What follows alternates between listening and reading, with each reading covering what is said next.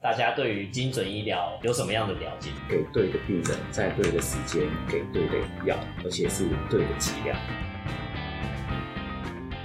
开始的哦。好，那就是欢迎回到听我科普。然后我们今天要聊的主题是关于精准医疗的。首先，我要问一下大家有没有听过“精准医疗”这四个字？然后大家对于精准医疗有什么样的了解？让医生看病更准确，最白话应该是这样。所以你觉得是让医生看病更准确？对，然后选择更好的治疗方式。对病人比较愈后或是术前比较好的治疗方法。一般医生他在治病的时候，就是看你有什么症状，给你什么药。所以不同的人，就是我只要有相同症状，我都会拿到一样的药，然后就会造成有时候有些人很有效，有些人没有效，然后有些人没有副作用，啊，有些人副作用很大。那以如果我是一个患者的观点，我就会希望我得到一个 CP 值很高的治疗方式，就是很快速，然后又有效，啊不花钱又不伤身。就是我是患者的角度，我会希望是这样。然后以医生的角度，当然就是透过你就是个人基因，然后也选择一个 CP 值最高的，算是医疗的决策吧。我觉得也蛮像的，就是。对症下药，然后我们不止对症，也是对人那个针对那个人，然后又对他的症状，然后下药也可以用精准来治疗。所以我觉得精准医疗感觉有点像对症下药，还有对人，对人下药，没错。精准医疗，我记得是在某任美国总统提出来的一个很大的一个计划，所以导致这个精准医疗变得非常的热门。那当初那个美国总统他提出这个计划的时候，他的目的就是希望给对的病人在对的时间给对的药，而且是对的剂量。就像前面大家讲的，给对的药，然后给到对的人，在对的时间，然后又是正确的剂量。这样子，这个病人在服用这个药的时候，而且是有效，而且不会有作用，然后它的效果是最好的。我这边应该说，精准医疗应该是人类的基因体计划之后发现。定序出来，发现我们每个人的基因其实长得不一样。其实也会发现说，有些药对于特定的人比较没有效，所以才会推出说利用精准医疗这个这个方法去治疗患者，或是说它其实更好的应该是可以做到预防或是预测这些东西。甚至如果他知道人类基因的话，他可能就可以知道那些基因对于药物代谢的方面到底好不好。然后可以去针对每个人去做呃不同的方案方法，这样子也是因为这样，所以台湾啊才会也跟进世界。就是一开始刚刚讲说，这个是从美国总统曾经提出来的一个计划，然后所以世界各国也开始跟进这个计划。哦，我之前去一间设计公司听人家报告，他们精准医疗的方向比较像是。《黄帝黄帝内经》里面的上医治未病，中医治愈病，下医治已病。然后现在大家都是治已经生病的人，但如果精准医疗可以从快要生病的那种小病，甚至还没有生病的人就开始做医疗行为的话，可以省下后面很庞大的医疗债务。这样，对，这个比较。像是精准健康，因为是还没生病嘛，所以它是做预防的。对，是两个吗？就是精准健康跟精准医疗不一样。医疗应该是生病之后，然后诊断，然后开药，然后健康就会变变得比较像预防，在你还没生病前，就先告诉你你有多少风险，然后去就是改变你的生活习惯，让你尽量不要得病。这个有点像是安吉丽娜·琼丽的例子。因为他可能有家族史，然后他做了检测之后，发现他是基因的代源者，所以他做了积极的介入。这就是比较像是精准健康，他还没有发病，但是他也先做了一些预防措施。因为我之前看到好像是台中龙总吧，有一个北北头很晕，然后他就去看门诊都没有用，然后之后去找基因检测，他就说你某个基因有突变，所以你可能快要中风。但是他已经有一点点症状，那就提早提早去预防他，多做运动啊，饮食正常啊之类的。哎，所以他有症状还检查不出来？对，因为太小。那个好像是台湾的计划，就是在台湾发现了一些特殊的基因位点，跟其他国家不一样。然后他就把那些人招回来去看，说他们脑袋到底有没有就是稍微的堵住。这这应该是比较好的好处吧，就是提供我们的基因给那些计划，然后那些计划回馈给我们的好处，我觉得所以这算精准健康的，还没发飞之前。对吧？应该是啊，就是他透过那些人，然后发现了某个基因，嗯然后再回去找有那个基因的那群人，然后去做检查，然后就发现了确实是有些人有一些稍微的症状，就还没有还没有完全发病，还没有中风。讲到这，我就我想到就是去年啊，我去做健检的时候，然后健检的时候，通常就是它会有很多套餐组合，就可能几千块，可能几千块到十几万都有。然后那时候我就看到一堆套餐之后，我就整个傻掉，我要选哪一个？中风套餐，中风套餐是怎样？现在还年轻就要去对，我就选我要选哪一个？就是这么多，然后又这么多钱，就是都当然希望就是花在刀口上面，可是你就不晓得，就是不真的不晓得为什么，最后只能靠预算，然后呃预算多少钱，然后呃又是女生，她就有可能给你一些建议这样。可是这时候如果有什么类似精准健检的东西，就你可以告诉我身上有某些疾病的基因突变，那我可能就会针对，比方说，就类似有三高的人，人家就建议你去颈动脉超音波要检查，然后或是你有乳癌家族史，就可能做一些卵摄影或者乳房摄影或超音波。那我如果身上带有某个疾病基因的话，也许我就会针对这个疾病基因去做相关的健检，即使它价格比较高，觉得好像也值得这样子。对我那时候好像也是摄影只能选三个，然后因为我家好像有那种甲状腺子，我就想说一甲状腺一定要选，可是就是这只能靠我自己的感觉，然后感觉我家族有这个历史，但不然我就不知道到底要选哪一个。对，所以就如果有一个东西告诉你你适合做什么样的见解，嗯，对，好像也是。其他人有说，就是精准医疗有点像用科学去算命啊，用我们人体的上面的基因，然后去做未来的预测，有点像算命的那种感觉，只是它是用科学的方法。其实我一开始就是我觉得这完全没用，就是算命这种东西我不相信。你是一开始这样，现在不是还是这样觉得？没有，我现在有改变我的想法，就是说，就是说，因为它预测出来可能是一个几率嘛，那几率的话就会变成说不一定要百分之百啊，因为百分之百就是保证你会得，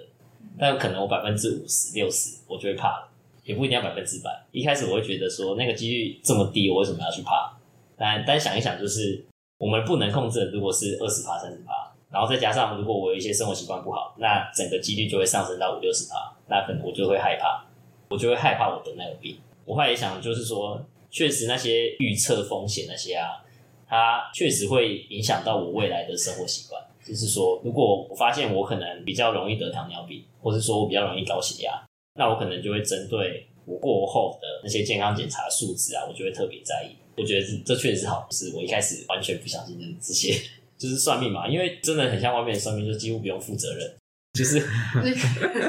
对吧、就是我跟你讲，你你会你你可能会生病，然后你你就会改变你的生活习惯嘛，然后你最后没有得病，或是最后有得病，其实跟我都没有关系。然后你只会自我检讨，通常你也不会去管那个算命的人到底怎么样，对吧？所以我跟你讲说你会得病，然后你改变了生活还是得病的，你会觉得我是不是哪里没做好？然后如果你最后没得病，你也不会你也不会怎么样。我一开始是这么想，如果用算命来看这件事情的话，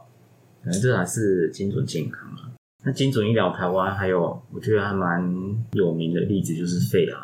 因为肺癌在台湾跟在欧美的状况其实是不一样的。啊、肺癌是有蛮多基因会导致肺癌发生，但是会导致台湾肺癌发生基因跟欧美国家的基因是不太一样的。所以，如果我们能够知道这些病人他的突变是哪一种突变的话，那欧美那边吃的药可能在台湾就没有办法用，所以我们台湾就需要开发自己的药物。所以有一些肺癌就会做标靶治疗，那标靶治疗就是针对病人他身上所带有基因变异的那些突变，吃的药就是针对那些突变做修复、做治疗的药物，相对那些病人就是会比较有效。所以如果是癌症的话，可能有这种呃精准治疗的东西出现的话，其实对病人是还蛮大的一个帮助。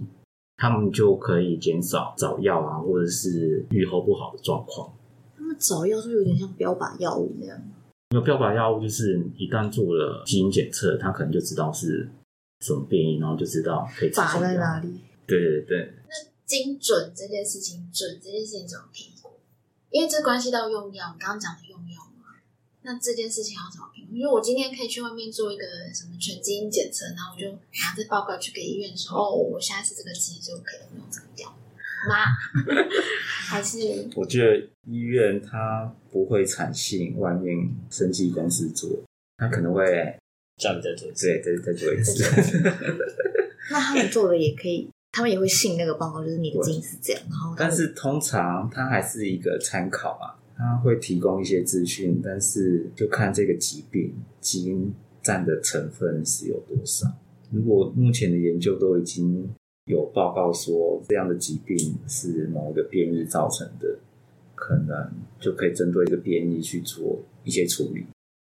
那这个处理有可能是有药物治疗的处理，也有可能是没有药物治疗的处理。但是我猜精准应该是说，现在已经研究已经知道什么病跟某什么变异是已经有关，那我们就可以先知道这个病人是不是有这样的变。所以其实只要做某几个就是大家都通用的点就好了。如果那个是已知，如果这个病人他是因为那些已知的变异所导致疾病的发生是可以，但是我们通常不知道病人是不是真的因为那些变异所导致，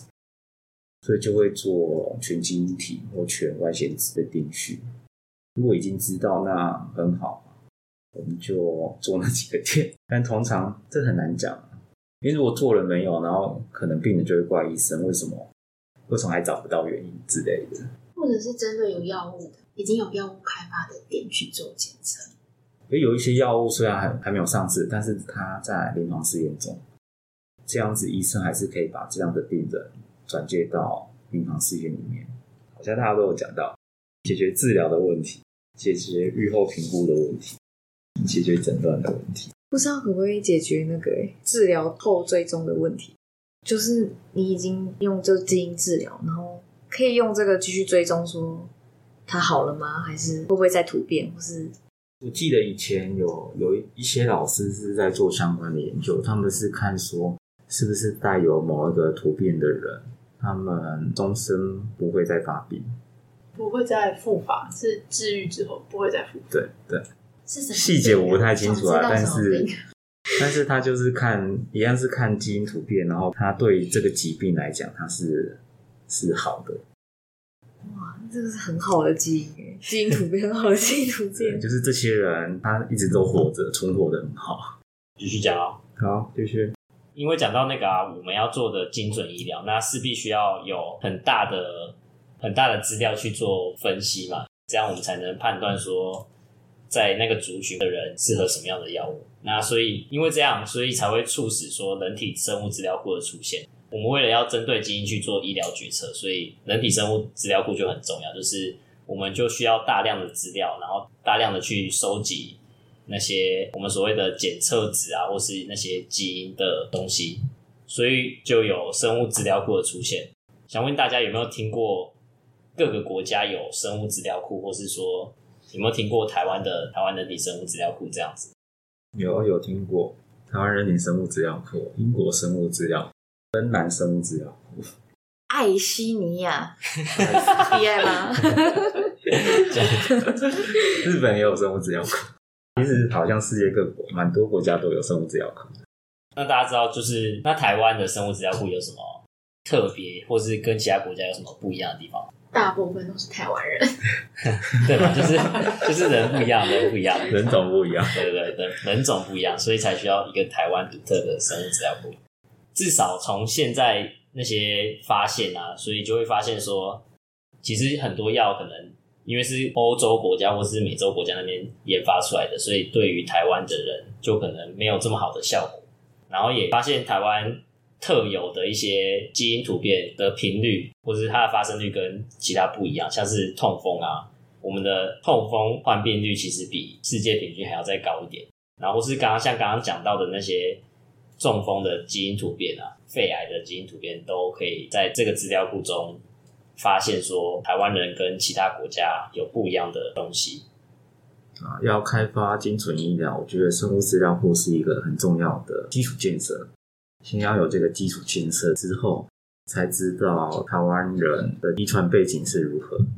然后针对这样的遗传背景，可以开发出相对应的药物，然后去针对台湾人治疗常见的疾病。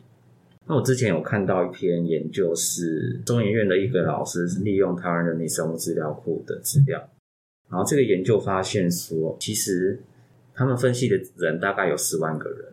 然后发现在这十万人里面，台湾人有超过八成的人带有跟药物代谢异常相关的基因，也就是说，五个人里面有四个人。他是只要有服药的话，他可能会对这个药物可能会有过敏，或者是代谢比较差，或者是吸收比较差的状况。但看到这个数字，大家可能会觉得很高。但是如果你没有吃那个药，其实即使你对那个药物会过敏，好像也没有差。你没有那个病，你就不会吃这个药。所以好像这个数据它只是一个大概的描述，但是对个人有没有这个影响，好像就变成是。我要去吃这个药的时候，要先做这个基因检测，那才能够对我本身会有比较实质的影响啊。所以就是不要生病就不用用药，所以就不用担心过敏。如果你不生病，那当然是最好的。但是有一天如果你生病了，那你可能就需要让医师知道我不能吃这个药。所以我们现在五个人人里头有四个人不适合吃那个药。他这个八呃超过八成是任何一种药。并不是指特别一种药，它是所有药里面大概有八成的人是对任何一种药是有过敏反应。那这个过敏反应可能很轻，也可能很重。嗯有点像打疫苗，每个人的副作用不太一样。对对。所以这篇研究只是让大家知道，其实每个人身上都带有一些遗传变异，那那些遗传变异是会影响我们在服用药物的时候，会影响这些药物的吸收跟代谢的。甚至有一些可能会发生过敏的反应，那这也代表就是，当有一天我们生病了，我们需要吃药的时候，可能就需要去知道自己是不是对哪一些药物有过敏。因为现在大部分医生在开药的时候都会问你，你有没有对什么药物过敏？我怎么会知道？对我没有吃过，我当然不知道。都没用。但是如果能够用基因检测的方法，让我们知道对什么药物是是过敏。这样子，医生就不用问我，他只要看那些资料就知道，直接注记在健保卡上。对啊，对啊。我知道有一些药物是已经有这样做，但是好像没有全部的药都有，因为现在大部分药都是用欧美的人在做药物开发嘛。那如果台湾人要用的话，势必还是要在台湾做临床试验才能通过。那如果这些药厂可以先利用台湾的生物资料库的资料，先筛出符合条件的人，再做临床试验，可能对这些药厂来讲，他们的成本可以降低很多，有比较高的机会可以通过临床试验。他可以直接筛出那些人，就不用再花额外的时间去找，然后可以针对那些药，直接对那些人去做，嗯，就可以马上看出来有没有效。讲这么多，就是要怎么建立这些精准医疗。其实我们都还是要去做基因检测啊，所以基因检测其实占蛮重要一部分。想问一下大家，就是大家如果有机会去做基因检测，那大家可以接受的负担费用，或是说大家期待基因检测可以看到什么样的结果？全看看能看多少就看多少，然后在五万块以内，我觉得都还可以。你说那结果是什么？得病几率吗？还是？对啊，几岁可能会得病，就是精准的写出来，这样我到时候就可以预防，或是提早就买保险买起来啊。我会想要看，就是未来会不会得到哪些病，然后有没有办法预防。再来是，如果真的得这些病，不是有哪些药物适合我？然后再就这样，你会我会觉得，我会想知道我小孩会不会得这个病，然后他会不会有一样的状况，可以接受的价钱。我觉得在小孩身上可能会偏高一点，比较高一点。对对，愿意付比较高一点。所以你希望看到就是一整套这样，一整套除了报告以外，还要有咨询的部分。对，咨询应该是最难的吧？对对。我的话，可接受负担费用，我会看价差，哎，看一半多少钱，看全部多少钱。对对对，看几分之几是多少钱。如果都没有差很多的话，当然就全看呢。看全看有没有打折啊？然后期待看到结果，看希望可以看到我活到几岁吧。如果活到三十，我现在马上退休啦。你这么乐观吗？确定吗？我说你剩下只有一百天，然后你说这我人生规划很重要、还真的要退休了，所以把天还没退。对啊，我就清空我的账户了，我还在那边干嘛？人生没希望。我是愿意去做基因检测的。那我呃，我知道在美国有一间公司叫做 Twenty Three Me，它也是做基因检测的。这家公司会帮他的客户做完基因检测之后，会给他们一份报告啊、因为美国可能就是欧洲移民过去嘛，所以每个人他的祖先是来自于不同的国家，所以那一份报告可能就会说他可能有几 percent 是什么样子的人，几 percent 是多少样的人。那对于美国人来讲，那个会是他们很感兴趣的东西。那除了这个就是祖先成分的分析之外，那份报告也会提供说，可能本身带有肥胖基因，或者是他在某个疾病是未来是有比较高的机会会得到某一些疾病的。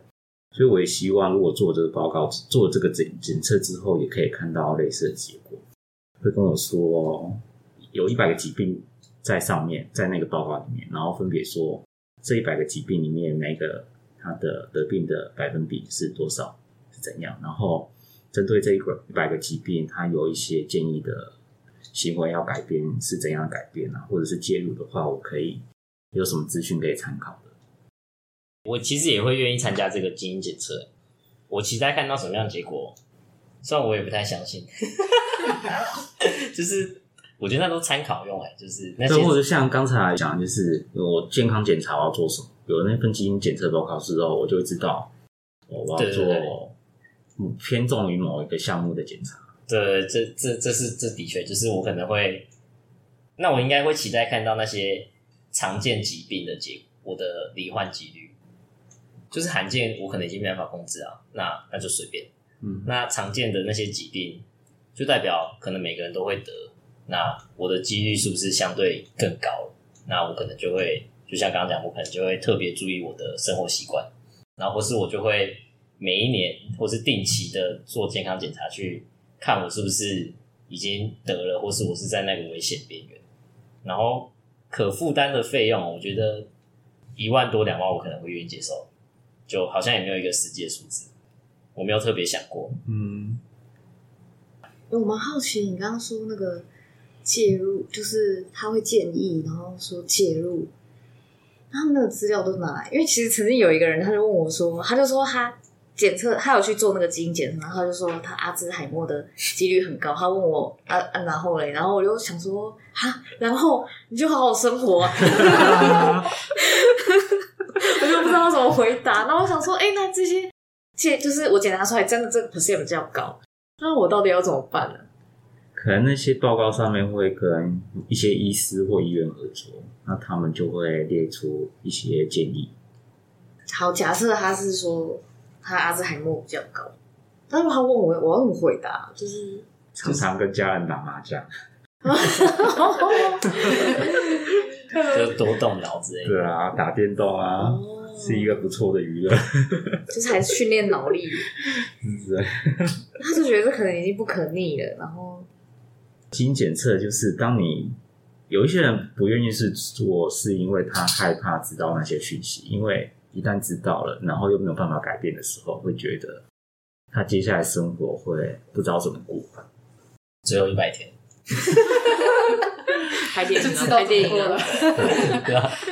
所以我知道有一些人他是随遇而安的，反正遇到就遇到。所以他应该有那种，应该说有适合做基因检测跟不适合做基因检测。基因检测对一个很健康的人来说，就是没有那些不良习惯来说，就觉得没意义啊。就是他都已经够这么健康了，然后你告诉他他他的得病几率，那他到底还能改变什么？就是如果他是一个很健康的人，他已经没有办法做其他改变了，他看到这结果，我觉得会没有办法接受、欸。所以在做基因检测之前，是不是要先做心理、精神评估之类的？因为这有点像是做完基因检测之后，他是跟你讲有什有没有变异嘛？那这个是风险，你知道这个风险之后，你要怎么去管理这个风险？所以就是遗传咨询师是一个还蛮重要的工作。哦 不过我刚刚想到，因为他刚刚有提到说，就是可以，就是你就可以每一年都去检查嘛，看你有没有什么神经病变啊，或什么的。然后如果早一点发现，也许早治疗吗，可能会比较不会愈后比较好一点 之类的，啊，就比较延缓痴呆啊之类的。应该可以控制的更好吧？我觉得，嗯像什么糖尿病那些，就是你可以提前控制你的血糖啊，或者说，他他如果在危险值的时候，你就要特别注意。对啊，所以看到那个报告，就是你看它好的那一面还是坏的那一面啊？看它好的那一面就是 OK，提早预防；坏的就是惨了惨了，我接下 来就是要失智了。就是没救了。哎、不知道有没有这种基因，也就是正正面思考还是负面思考的基因。讲到那个基因检测啊，我的一个疑问是：这件事情只要做一次吗？还是需要常常做？就因为我们知道，一般基因的突变有两种嘛，一种就是呃爸爸妈妈那边突变传给你，然后另外一种是你在呃外在环境的暴露之下导致你的基因突变。然后刚刚讲那个就是遗传下来的，当然就是感觉上做一次就好了。可是因为环境暴露一直在改变，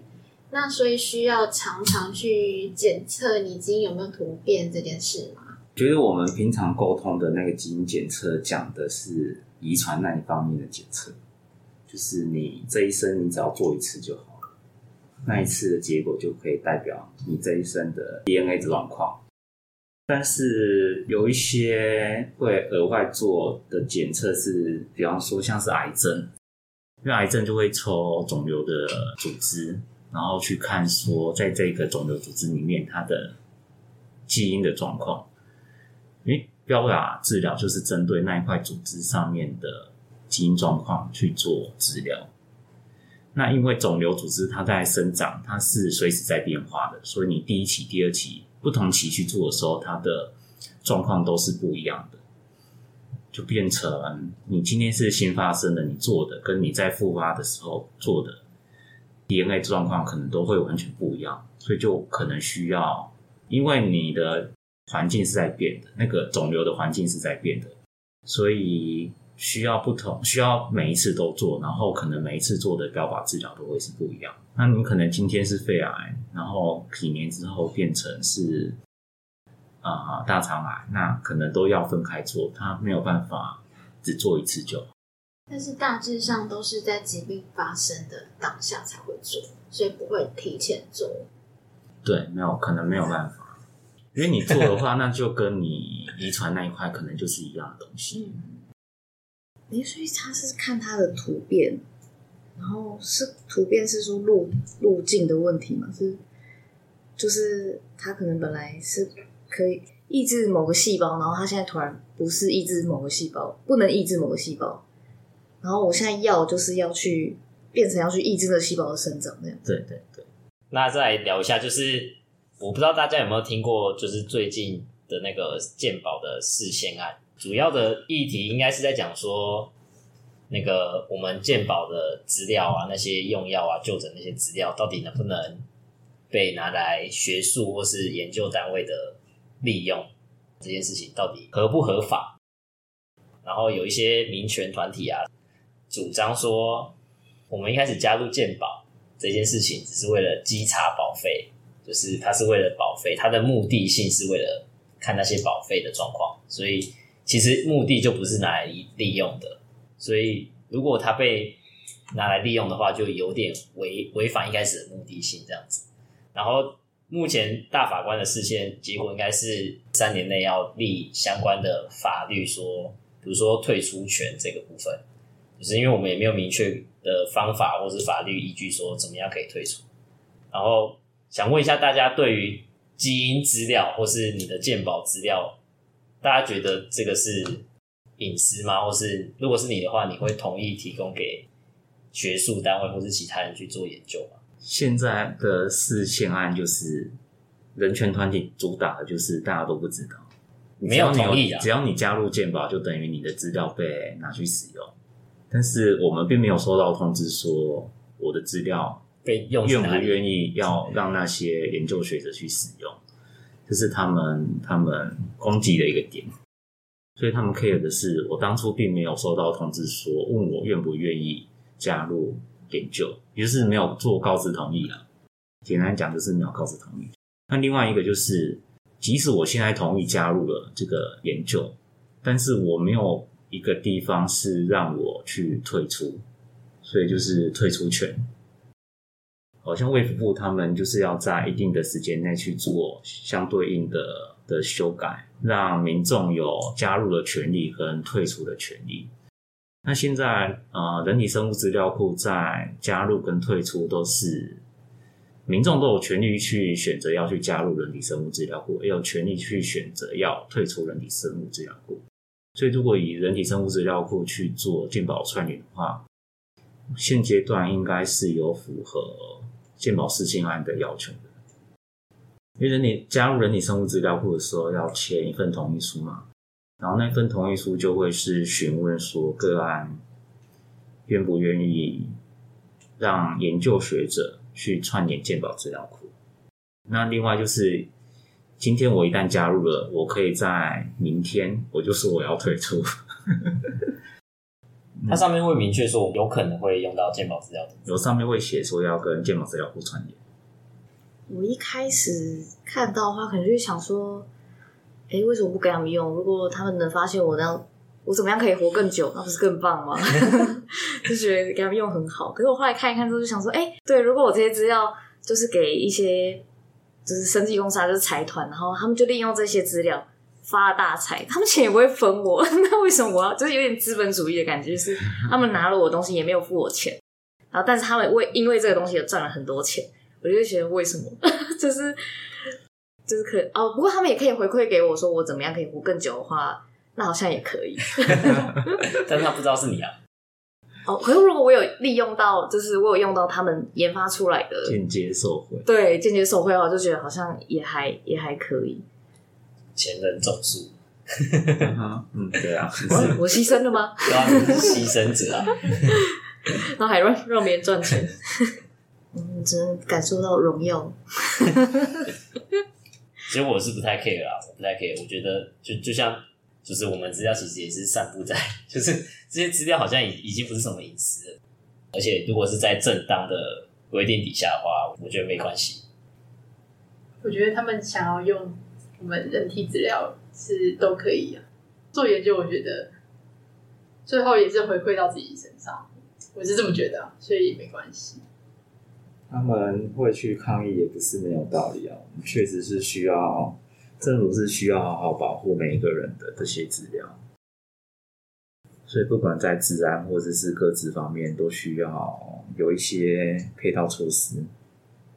虽然以学术研究来讲，或是呃生物医学的发展来讲，这是很重要的资料库，但是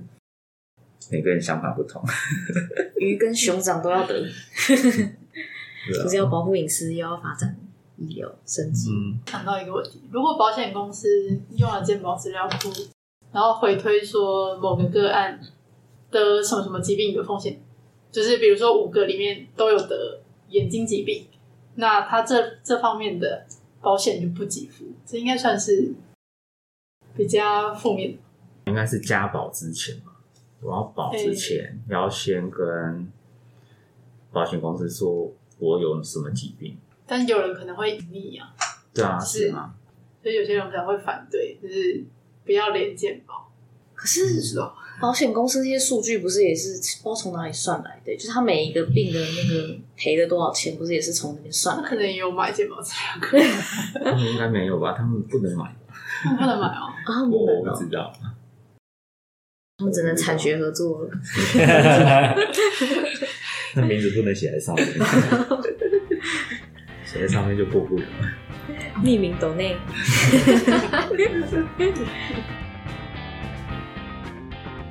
OK，OK 吗？没有，就这样了。